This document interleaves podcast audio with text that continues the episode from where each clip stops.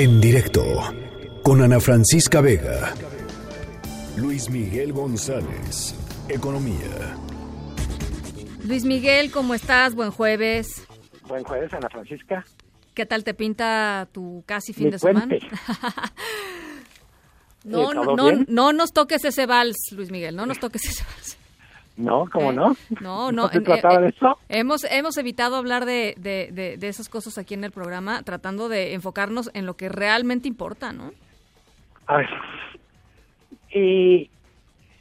creo que al poner el tema el presidente López Obrador literalmente toca dos, dos conjuntos de significados muy diferentes. Evidentemente, eh, la, la inmensa mayoría de la población no sabe por qué un día es libre, por qué es un día sueto. La verdad es que eso ocurría antes de que tuviéramos los la e, esta especie de, de ingeniería del calendario eh, y tiene que ver con, pues yo diría, con la forma en que estamos educados en todo lo que tiene que ver con calendario cívico.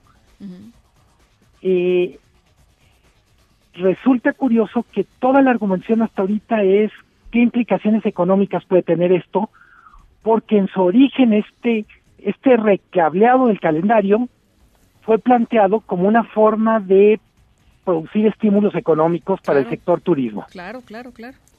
Eh, es una decisión que se toma hace ya dos sexenios. Que sí es un estímulo económico, ¿no? es un estímulo económico y en particular eh, para mí en ese momento tuvo una, una enorme cualidad y era reconocer la importancia del turismo nacional. Eh, mucho de la campaña que hace México de promoción piensa que el turista, eh, vamos a decir casi el retrato robot del turista es un extranjero que viene a gastar su dinero a Cancún o a Puerto Vallarta o a Los Cabos o mismo Ciudad de México. 83% de la actividad turística en México la hacen mexicanos viajando en el territorio nacional. ¿Cuál es el, porcentaje? A ver, eso 83%. ¡Qué barbaridad! ¡Qué barbaridad! A ver, en casi todo el mundo ocurre igual. El principal turista es local. 83%, se mueve de un lugar a otro del territorio nacional. Y en ese momento se decía, tiene una ventaja mover los, las, la conmemoración, o mejor dicho, mover el día de asueto a pegarlo a un domingo y básicamente la ventaja era hacer más predecible cuando una familia se puede ir de vacaciones. Pues planificar, ¿no? Digo, además de que los mexicanos somos de los que menos eh, eh, tomamos días de descanso eh, en el mundo, pues por lo menos facilitar que, que, una familia a principios de año pueda tener cierta certidumbre de qué días va a poder tomar unos días de descanso, que nos, los, merecemos, oye. A ver, certidumbre en varios sentidos, yo diría uno de los más importantes en las actividades escolares y en las actividades laborales. Claro. Eh, vamos a decir, ¿cómo era antes de que literalmente quisiéramos este, ahora sí, estos puentes en el calendario, pues la familia decía, bueno, eh, los niños se van a tomar un día de la escuela, pero el papá va a ver si el jefe lo deja salir o se lo toma por la brava y después a ver, ¿qué literalmente más vale pedir perdón que pedir permiso. Sí, sí, yo creo que mucha gente hacía eso, la verdad. Esa era, bueno, esa, esa fue nuestra infancia, supongo, no es la mía. Híjole, Luis Miguel, ajá. Eso lo explica todo, Luis Miguel. En ese contexto, eh, lo que pone en la mesa el presidente creo que tiene que ver con dos órdenes de cosas diferentes. Sí creo que necesitamos entender mejor el sentido de nuestro calendario cívico, por qué celebramos lo que celebramos, eh, la independencia, la constitución, eh, literalmente cuáles son las lecciones que nos deja para el presente todo eso pero la verdad es que no va a cambiar nada si se mueve la fecha de los puentes, si no se, literalmente, si no se pone atención en eso que en teoría tanto nos debería preocupar o que tanto preocupa al presidente. No, fíjate que yo creo, y, lo creo genuinamente, ¿eh? creo genuinamente que esto pasa más bien por un tema de, eh, de, de, de, educativo, de modelo educativo, de ejercicios eh, didácticos en torno a, las fechas, de hacerlas este, interesantes, atractivas, este, no, no, no, como se enseña historia en muchas de las escuelas de nuestro país, que es, tenemos memorizar de bronce para empezar. Exacto, ¿no? Yo, yo creo que, digamos, este, si uno quiere que la historia viva, hay que, hay que, hay que darle giros y hay que presentarla atractivamente a los niños, etcétera. O sea, no, no creo que tenga que ver, la verdad, con, con, con qué día descansas o no descansas. Este, yo creo que eso va, está, muy alejado, digamos, de la realidad.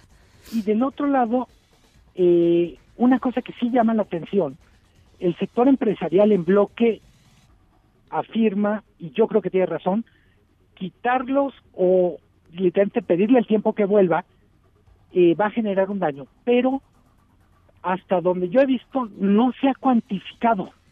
Es decir, lo que presentan como estadística es cuánto de la población es turista nacional, etcétera, pero por ejemplo, cuánto cuánto gana el sector turismo, eh, pienso turismo es restaurantes, son hoteles, asumo que museos y eso tienen también más actividad, pero sería bueno tener una cuantificación más precisa de lo que estamos hablando. Porque ahora sí estamos en un punto en el presidente dice, no, no va a perjudicar el turismo, el sector privado dice, sí lo va a perjudicar.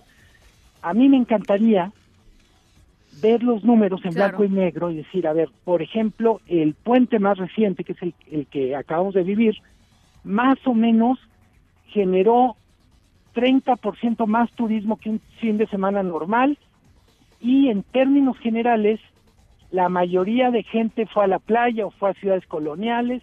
La verdad es que no tenemos eh, sí, como, tenemos la desagregado, ¿no? Como y podemos decir la certeza, pero no tenemos los datos.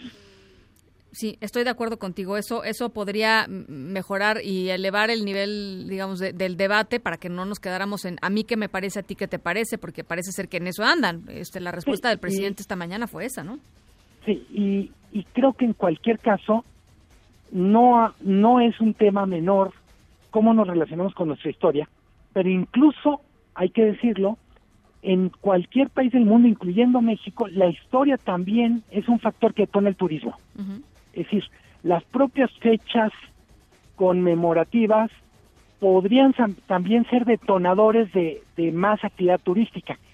Claramente el 15 de septiembre, Dolores Hidalgo en Guanajuato tiene más turismo, pero no es la única fecha que podría ser utilizada para, para mover algo de turismo, eh, porque también es cierto que cada vez el turismo, nacional o extranjero, pues requiere eso que llaman una narrativa, un pretexto para moverse.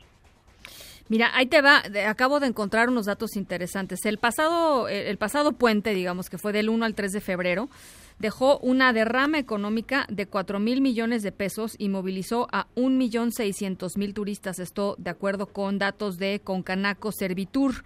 Eh, lo informó José Manuel López Campos, es decir, cuatro mil millones de pesos, pues nada despreciables. En Guerrero, por ejemplo, el fin de semana largo del 1 al 3 de febrero, el mismo del que estamos hablando, dejó una derrama económica de 405 millones de, de pesos con una ocupación hotelera del 85%. Totalmente. Este ¿Cuánto es un fin de semana normal? Y eso nos daría la aportación de este puente, por ejemplo. Totalmente de acuerdo, totalmente de acuerdo. Ahora, si suben las ocupaciones hoteleras, pues por ejemplo en Morelos subió un 70% la, la, la ocupación em, eh, hotelera, eh, pues te das cuenta que efectivamente la gente aprovecha y sale, ¿no? Este Y si, si hay derrama económica, o sea, es y Se va, se va sin culpa, que me parece que de verdad va sin culpa. Pues sí, porque la vacación con culpa. que volvamos al punto donde se va a celebrar el día que toca. No, tienes toda la razón. La, la, la, vacación va a tomar el puente, nomás que va a ir con, literalmente con el Jesús en la boca, diciendo a ver cómo le va el niño en la escuela, o a ver cómo, va, cómo me va de regreso en la oficina. No, no, no, este, no, este, eso no es vacación, Luis Miguel, ¿no? Es, este, es, es, casi, es casi lo contrario. Sí, no, no, no.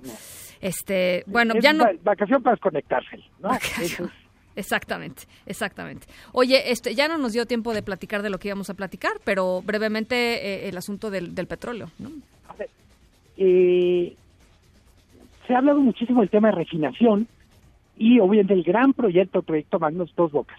Pero las estadísticas que están recién concluidas de 2019 significan la capacidad, de, más mejor dicho, el uso de las refinerías durante el año pasado no aumentó eh, estábamos en 39%, estamos ahora en 38% de la capacidad instalada. Eh, lo hemos comentado, para muchos es buena idea pensar que México tiene que refinar más, pero sobre todo usar mejor las refinerías que ya tenemos antes de pensar en construir una más. Si seguimos utilizando menos del 40% de la capacidad que ya tenemos, pues ¿para qué queremos otra refinería? Sí, bueno, pues totalmente de acuerdo, totalmente de acuerdo. Bueno, Luis Miguel, eh, ¿te parece si platicamos de eso la semana que entra? Encantado la vida. Te mando un abrazo. En directo, con Ana Francisca Vega.